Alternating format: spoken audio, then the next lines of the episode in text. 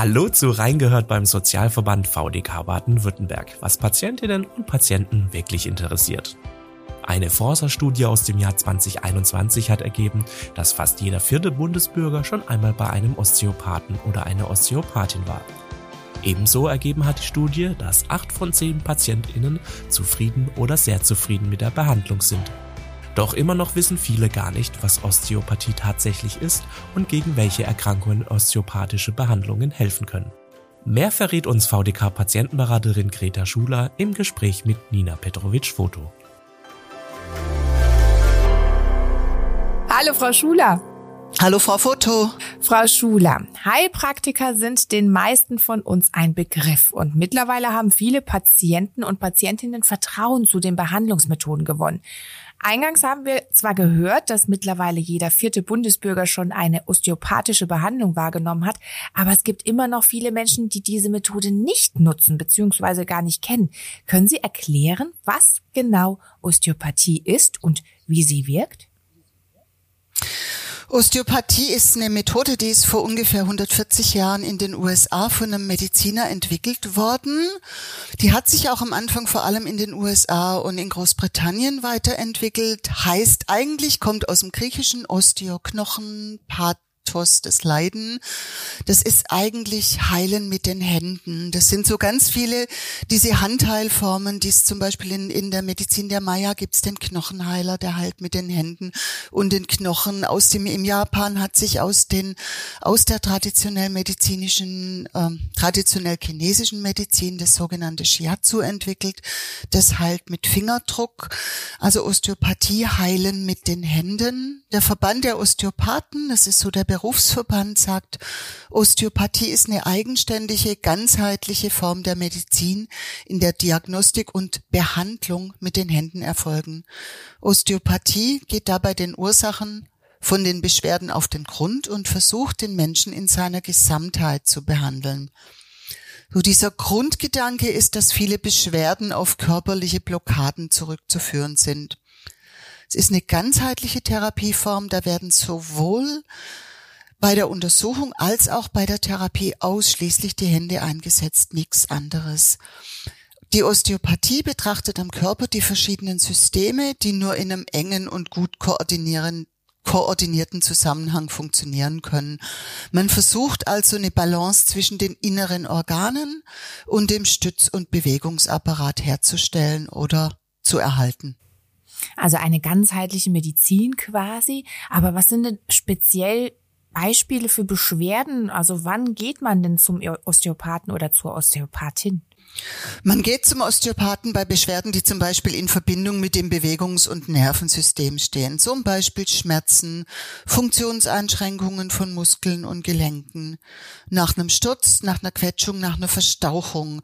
Dann gibt's oft Beschwerden, die aus einer Fehlhaltung resultieren, wo ich versuche, mit dem Körper auszuweichen, weil irgendwie die Muskeln eine Funktion übernehmen, die sie eigentlich sonst nicht so übernehmen sollten. Dann gibt's Verspannungen, Blockaden, aber auch emotionaler Stress, Kopfschmerzen, Migräne und schulmedizinisch unbedingt abgeklärte Beschwerden, die aber unklar sind, wie zum Beispiel Herzrasen. Wenn man da medizinisch abklären hat lassen, es gibt keinen Grund, kann man auch mit so einer Geschichte zur Osteopathin gehen.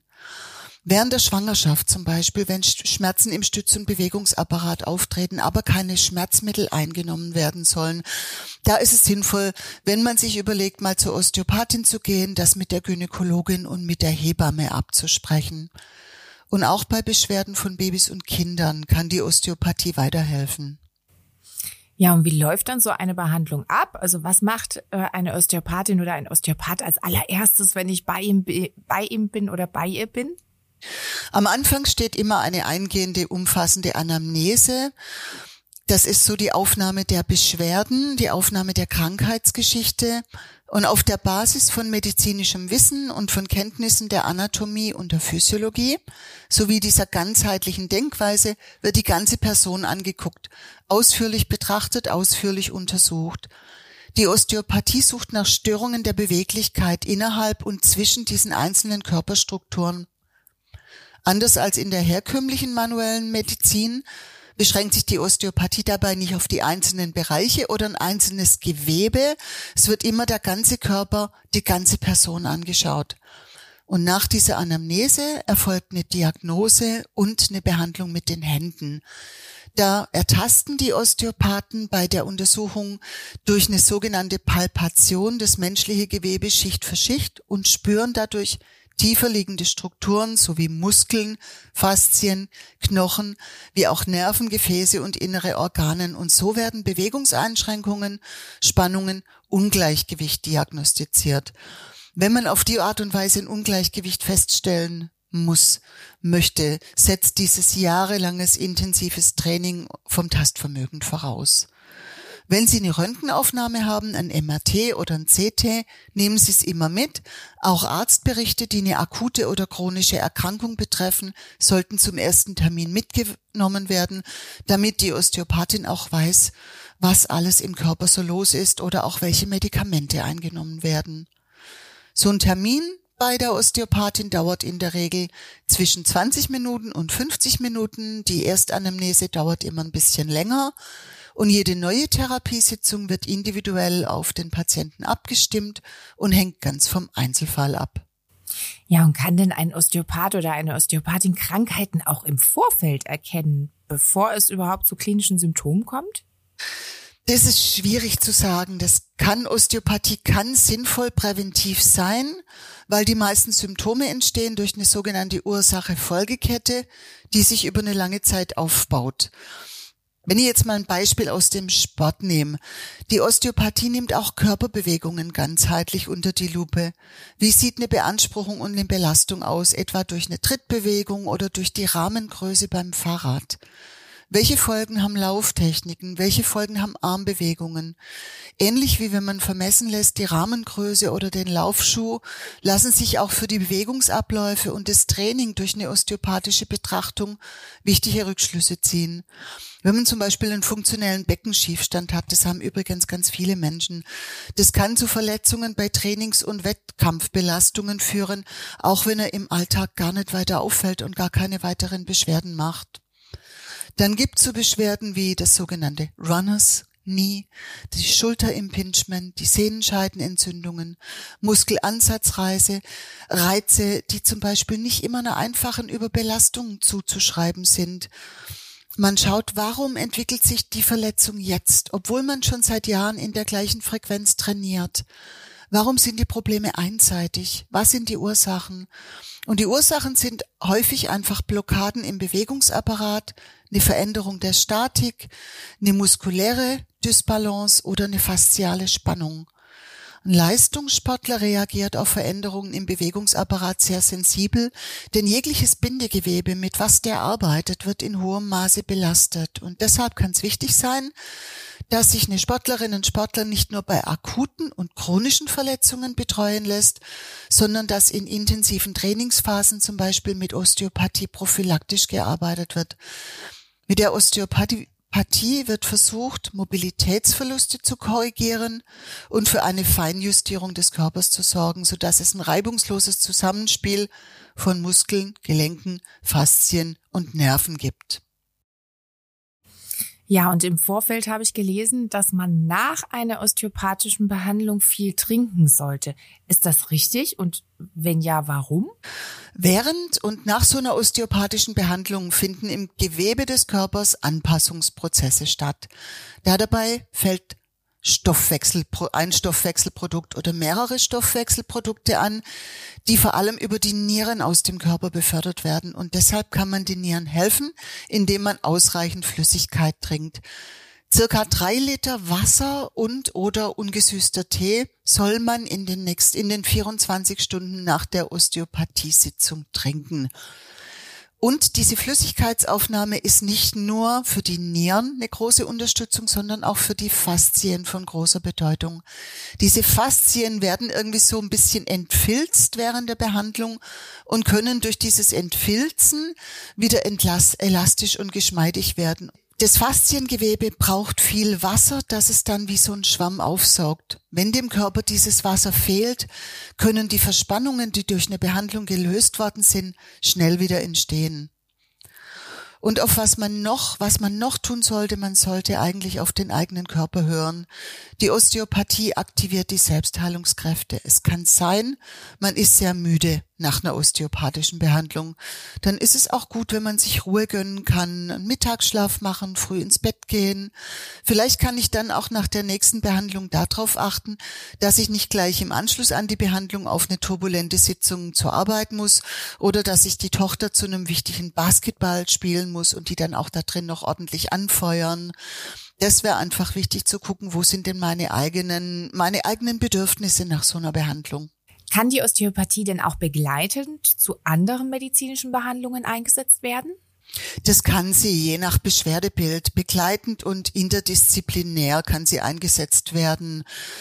Ich mache ein Beispiel. Da gibt es eine ältere Studie von der Kastenstiftung, die hat osteopathische Behandlung und Migräne untersucht und hat untersucht, neben einer medikamentösen Therapie haben 105 Migränepatienten über einen Zeitraum von einem halben Jahr entweder eine osteopathische Behandlung über acht Sitzungen bekommen, eine zum Schein durchgeführte osteopathische Behandlung oder aber keine Therapie.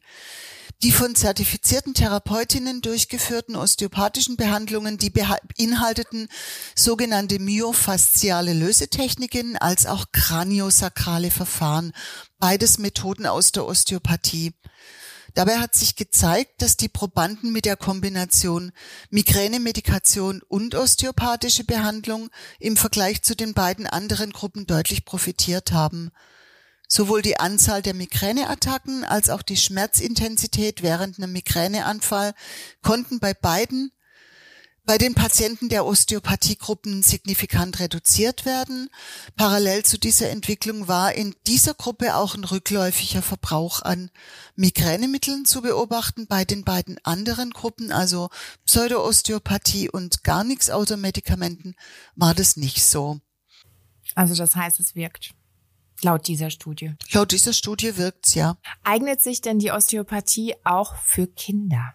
Die osteopathische Behandlung von Kindern ist eine Spezialdisziplin der Osteopathie. Sie müssen sich vorstellen, Babys, Kleinkinder und auch Jugendliche in den Wachstumsphasen, die sind in einer körperlichen Entwicklung da wachsen die Muskeln, die Gewebe und die Knochen, die wachsen, die verändern sich. Und es unterscheidet sich teilweise erheblich von denen Erwachsener und so unterscheiden sich auch die Behandlungen. Das ist eine eigene Ausbildung innerhalb von der Osteopathie.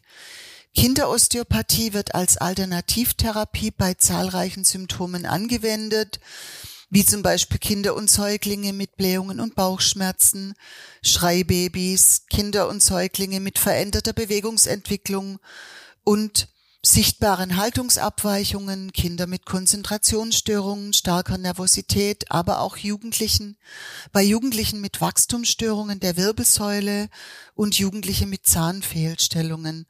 Die Frage, die man sich stellen muss, ist aber immer, Braucht es für bestimmte Symptomatiken überhaupt eine Behandlung oder sind es Symptome, die sich vielleicht auch einfach wieder auswachsen oder will ich einfach meinem Kind gar keine Zeit geben und möglichst schnell eine Behandlung, damit es ganz schnell wieder funktioniert? Sollte man sich schon fragen, was da für Beschwerden da sind und welche Hilfe es denn da dafür geben könnte. Ja, dann frage ich mal vielleicht ganz anders, für wen eignet sich die Osteopathie denn vielleicht gar nicht? Ja, ich würde es mal ganz spontan sagen, für Menschen, die sich nicht gern anfassen lassen oder die sich nicht anfassen lassen können, aus welchen Gründen auch immer, Berührung muss man zulassen können. Und natürlich schwere Krankheiten, Knochenbrüche, Wunden, Verbrennungen, die heilen nicht durch die Osteopathie alleine. Die Schulmedizin kann durch die Osteopathie ergänzt und nicht ersetzt werden. Wenn Sie zum Beispiel bereits einen Strukturschaden an einem Gewebe, also eine Gelenkarthrose oder sowas haben, dann kann die Osteopathie den Zustand nicht mehr umkehren. Die kann bei solchen Beschwerden zu einer Besserung der Lebensqualität beitragen oder den Krankheitsverlauf verlangsamen. Aber dass die Arthrose rückgängig gemacht wird, sehe ich nicht wirklich. Ja, und wie erfolgt die Ausbildung zum Osteopathen oder zur Osteopathin? Gibt es da spezielle Anforderungen? Wie wird man Osteopath? Die gibt's schon, die Anforderungen. Die Ausbildung in Deutschland erfolgt an immer noch privaten Schulen oder durch das Studium an privaten, privaten Hochschulen. Es gibt einen Bachelor, es gibt einen Master. Es ist berufsbegleitend für Ärztinnen, für Heilpraktikerinnen, für Physiotherapeutinnen möglich. Voraussetzung ist in der Regel Abitur oder eine durch den Beruf erworbene Hochschulzugangsberechtigung. Diese Ausbildungen dauern immer mehrere Jahre und es müssen ungefähr zwischen 1300 und 5000 Unterrichtseinheiten absolviert werden. Ja, und Sie haben schon eine Studie genannt, die die Wirksamkeit belegen möchte zur Osteopathie und deren Wirkung. Ähm, aber trotzdem gibt's immer noch vielfach Kritik an der Osteopathie. Manche tun die Osteopathie sogar mm, oder Osteopathen sogar als Scharlatane ab. Warum ist das so? Es gibt die Kritiken, die bemängeln, dass der Osteopathie als Therapieform die Qualitätskontrolle und die wissenschaftliche Fundierung fehlt. Die Bundesärztekammer hat 2009 eine große Untersuchung in die Wege geleitet. Der Eagle Monitor hat 2018 untersucht. Das wissenschaftliche Team vom Eagle Monitor wollte herausfinden, was man über Nutzen und Schaden der Osteopathie bei sogenannten unspezifischen Kreuzschmerzen weiß. Die haben zehn Studien für diese Analyse verwendet. Diese zehn Studien waren möglich zu verwenden und laut dieser Studien haben einige Patienten dank Osteopathie weniger Schmerzen. Die Studie konnte aber nicht zeigen, dass die Betroffenen sich durch die Osteopathie besser bewegen können, dass ihre Lebensqualität steigt oder dass sie an weniger Tagen bei der Arbeit fehlen. Die beiden wichtigen Fragen, ob die Osteopathie hilfreicher als die von den Kassen bezahlten Behandlungen ist oder ob die Osteopathie zusätzlich zu den Kassenbehandlungen Vorteile bringt, kann von diesen beiden Studien oder kann von dieser Studie beim Eagle Monitor nicht beantwortet werden. Alles in allem hat der Eagle Monitor deshalb gesagt, es gibt keine ausreichenden Hinweise auf einen Nutzen der Osteopathie, aber auch keinen Hinweis auf den Schaden. Dagegen gab es dann natürlich gleich Kritik vom Institut für osteopathische Studien. Dieses Institut fördert und erstellt Studien zur Wirksamkeit der Osteopathie. Im Vordergrund stehen bei diesem Institut systemische Übersichtsarbeiten und Meta-Analysen. Das Institut berichtet aber auch in leicht verständlicher Form über aktuelle Ergebnisse der osteopathischen Forschung. Diese Kritik bezog sich vor allem auf die methodischen Vorgehensweisen des Eagle Monitors. Das Institut sagt, es war relativ selektiv, diese Fragestellung. Und im Aus, äh, in, in gewissen Ausmaßen wurden die vorhandenen osteopathischen Studien zum Thema äh, Rückenschmerz überhaupt nicht wirklich berücksichtigt. Der Beitrag verweist aber auch selber auf die Schwächen der osteopathischen Forschung. Es gibt immer noch zu wenige Studien, vor allem im Vergleich Osteopathie medizinische Standardversorgung. Dieses Institut für osteopathische Studien orientiert sich in seiner Vorgehensweise an den Empfehlungen der Cochrane Collaboration, die verstehen sich als Teil einer evidenzbasierten Osteopathie, in der empirische Belege, also so eine externe Evidenz, klinische Expertise des Therapeuten und die Bedürfnisse des Patienten gemeinsam die Entscheidungsgrundlage für eine Therapie bilden. Ja, und Sie haben gerade die Kassenbehandlung erwähnt. Übernimmt denn meine Krankenkasse Kosten für die Osteopathie oder muss ich alles privat bezahlen. Die osteopathischen Behandlungen sind laut gesetzlichen Krankenversicherung eine Extraleistung. Die müssen von den Krankenkassen nicht übernommen werden, da sie kein Bestandteil des sogenannten Leistungskatalogs der gesetzlichen Krankenkasse sind. Osteopathische Behandlungen zählen nicht zu den offiziellen Kassenleistungen, unter anderem auch, was wir vorhin besprochen haben, da ihre Wirksamkeit bisher nicht zweifelsfrei nachgewiesen ist. Trotzdem beteiligen sich zahlreiche Krankenkassen an den Kosten. Die Grundlage für die Kostenübernahme ist allerdings, dass die Behandlung ärztlich verordnet wurde und durch einen von der Kasse anerkannten Osteopathen erfolgt. Die Stiftung Warentest hat eine Untersuchung durchgeführt, welche Kassen wie viel und wie oft was zu einer osteopathischen Behandlung beisteuern. Das kann man nachlesen und zu den Kosten für eine Osteopathiebehandlung, die unterscheiden sich stark. Die liegen in der Regel zwischen 60 und 150 Euro, auch je nachdem, wie lang es dauert. Ärzte, Ärztinnen, Heilpraktiker, Heilpraktikerinnen rechnen die osteopathischen Leistungen nach den eigenen berufsständischen Gebührenordnungen ab. Da gibt's die Gebührenordnung für Ärzte und die Gebührenordnung für Heilpraktikerinnen. Wenn Sie eine Rechnung erhalten haben, prüfen Sie die, fragen Sie in der Praxis nach, wenn was unklar ist, fragen Sie auch in der Praxis immer vorher nach, welche Kosten entstehen, dass Sie wissen, auf was Sie sich einlassen. Letzte Frage, Frau Schuler. Wir kommen zum Schluss des Podcasts jetzt. Und zwar, wie finde ich und wie erkenne ich überhaupt eine gute Osteopathiepraxis? Bekommen Sie da auch Anfragen in der VDK-Patientenberatung? So zuallererst mal, der Begriff Osteopathie ist in Deutschland nicht oder noch nicht geschützt. Das heißt, jeder darf sich Osteopath nennen, ganz gleich, welche Qualifikation er oder sie hat. Bei den Erstattungen durch die Krankenkassen werden dem allerdings Grenzen gesetzt. Da muss man entsprechende Ausbildungsnachweise vorlegen. Es gibt eine Qualifikationssicherung durch den Berufsverband der Osteopathen Deutschlands. Die haben eine Therapeutenliste. Die kann man einsehen, telefonisch, schriftlich oder im Internet unter osteopathie.de. Da kann man die abfragen. Die Therapeutinnen und Therapeuten, die auf dieser Liste geführt werden, erfüllen vom Verband festgelegte Kriterien. Dazu zählt zum Beispiel eine bestimmte Anzahl von Unterrichtsstunden an einer anerkannten Osteopathieschule, der Abschluss einer, in diesem Fall der fünfjährigen Ausbildung und die äh, eine schulinterne und eine nationale Verbandsprüfung durch die Akademie für Osteopathie und die müssen im Prinzip auch immer eine schriftliche Abschlussarbeit schreiben. Wer da allerdings rausfällt aus dieser Liste, und das darf man auch nicht vernachlässigen, sind die Osteopathen, die ihre Ausbildung vor vielen, vielen Jahren, als die Osteopathie in Deutschland noch völlig unbekannt war, zum Beispiel in den Vereinigten Staaten gemacht haben oder in England gemacht haben und schon jahrelang praktizieren, mit viel Erfahrung praktizieren, ähm, aber diese Ausbildung nicht haben. Fragen Sie nach, wenn Sie unsicher sind, fragen Sie nach, wenn Sie in der Homepage, auf der Homepage der Osteopathen gar nichts finden über eine Ausbildung. Und was bei uns in der Patientenberatung ankommt, sind dann natürlich solche Fragen wie, ich suche eine gute Osteopathiepraxis in meiner Heimat. Können Sie mir eine empfehlen? Da wird's dann schon schwierig bei uns, weil wir können keine Praxen empfehlen, wir dürfen keine Praxis empfehlen. Wie sollten wir es auch, auf welchem Hintergrund? Aber auf was die Menschen achten sollten, wenn sie im Internet suchen, ist auf der Homepage der Osteopathin mal nachzuschauen, dass da keine Heilungsversprechen gemacht werden und dass da nicht sowas angeboten wird wie eine Rabatt, wie eine Zehnerkarte im Fitnessstudio. Das ist schon mal seltsam.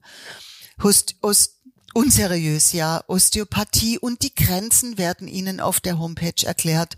Sie sollten immer einen Hinweis auf die Ausbildung und den Abschluss und die berufliche Qualifikation. Also ist die Osteopathin Ärztin, Heilpraktikerin, Physiotherapeutin. Das wäre wichtig. Und fragen Sie, wenn Sie eine Osteopathiebehandlung für Ihr Baby suchen, wirklich den Kinderarzt und die Hebamme. Wenn Sie ein Kleinkind haben, dann fragen Sie im Kinderarzt oder wenn Sie in einem Mütterzentrum oder beim Babyschwimmen sind, fragen Sie da einfach mal nach, ob man Erfahrungen schon gemacht hat und fragen Sie wirklich in den Osteopathiepraxen nach, nach der Qualifikation. Es gibt spezielle Zusatzausbildungen für Baby- und Kinderosteopathie. Viele osteopathische Praxen und viele Behandlerinnen haben mittlerweile sehr, sehr lange Wartezeiten oder nehmen auch niemand Neues mehr auf. Das werden Sie auch erleben, wenn Sie auf der Suche nach einer Osteopathin sind. Werden Sie skeptisch, wenn Sie im Internet geködert werden mit so Aussagen wie Osteopathietermin sofort, Osteopathietermin innerhalb von kürzester Zeit, wenig Behandlungen nötig. Schauen Sie auch da immer auf die Qualifikation und auf die Ausbildung. Und wenn Sie in der Praxis einen Termin kriegen und Sie haben sich eine bestimmte Behandlerin ausgesucht, dann stellen Sie sicher, dass auch diese Behandlerin Sie behandeln wird. Ein paar von diesen Informationen, über die wir gerade gesprochen haben, finden Sie auch auf den Show Notes. Äh, und ansonsten denke ich, irgendwie überlegen Sie sich's gut, äh, ob Sie sich behandeln lassen. Wie gesagt, die wissenschaftliche Evidenz fehlt, aber viele Menschen haben eine gute Erfahrung gemacht. Wenn Sie Fragen haben, es ist wirklich bei dem Berufsverband einiges an Informationen eingestellt oder Sie fragen bei uns einfach nach. Genau, und die Liste, von der Sie gesprochen haben, die machen wir in die Show Notes dieser Episode und da finden Sie auch weitere Infos. Danke, Greta Schuler, für diese ausführlichen Informationen heute. Danke, Frau Foto. Tschüss. Das war Reingehört beim Sozialverband VDK Baden-Württemberg, was Patientinnen und Patienten wirklich interessiert. Falls Sie Feedback oder Anregungen zu diesem Podcast haben, dann schreiben Sie uns einfach eine E-Mail an feedback.vdk.de. Mehr Informationen zum Sozialverband VDK Baden-Württemberg und unserem heutigen Thema gibt es in den Show Notes dieser Episode. Wenn Ihnen der Podcast gefällt, dann abonnieren Sie ihn gerne kostenlos. Natürlich freuen wir uns auch auf eine positive Bewertung von Ihnen. Und damit Tschüss, bis zur nächsten Folge.